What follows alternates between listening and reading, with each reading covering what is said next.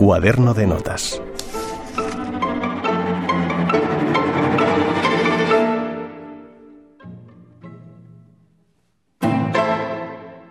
Su madre decía que había nacido con los dedos para tocar fugas de Bach.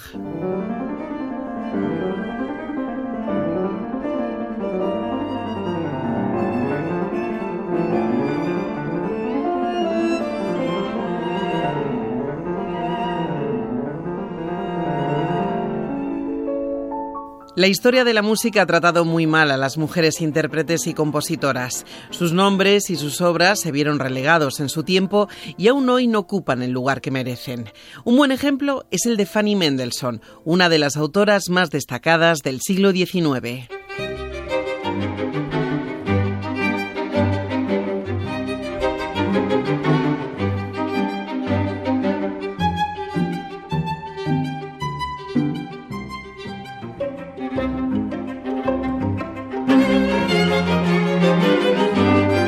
Hermana mayor del célebre Félix Mendelssohn, recibió como él una esmeradísima y estricta educación con los mejores profesores que incluía cultura clásica, ciencias y técnicas artísticas. Y por cierto, que su abuelo fue el conocido filósofo alemán Moses Mendelssohn.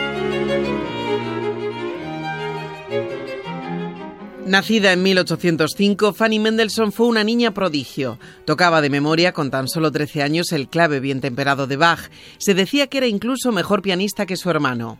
Sin embargo, a pesar de su inclinación musical y sus dotes, en su época no estaba bien visto que una muchacha de una familia de la clase alta alemana se dedicase profesionalmente a la música. Era inaceptable que se subiera a un escenario por dinero. Tenía que prepararse para ser una buena ama de casa y mientras su hermano se convertía en uno de los músicos más célebres de su tiempo, Fanny permanecía a la sombra del genio, a quien por cierto ayudó siempre en la edición de sus obras. Él además tenía muy en cuenta las críticas y opiniones de su hermana. Desde niños mantuvieron una muy buena relación.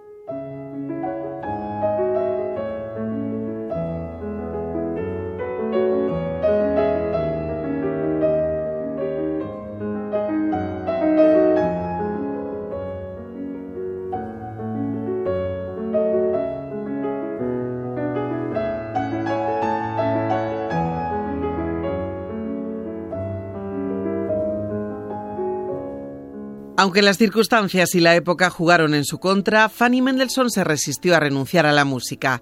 Estrenó muchas obras de su hermano y escribió más de 400 partituras propias que publicó e interpretó.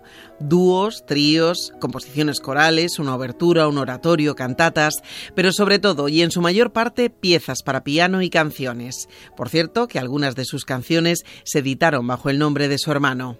Fue además precursora de la romanza sin palabras.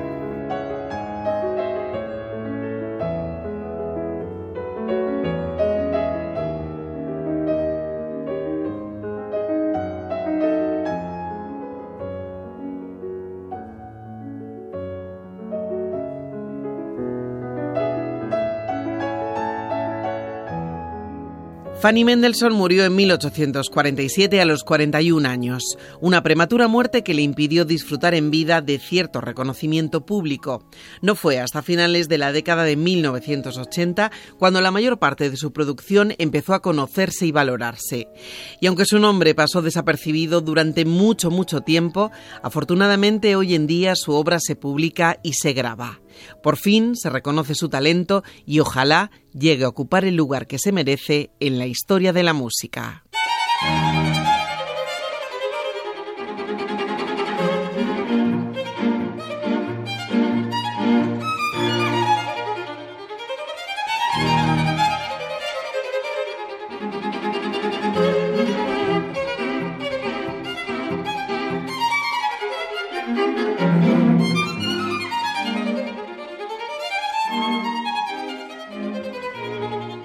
Beatriz Torío, Radio 5, Todo Noticias.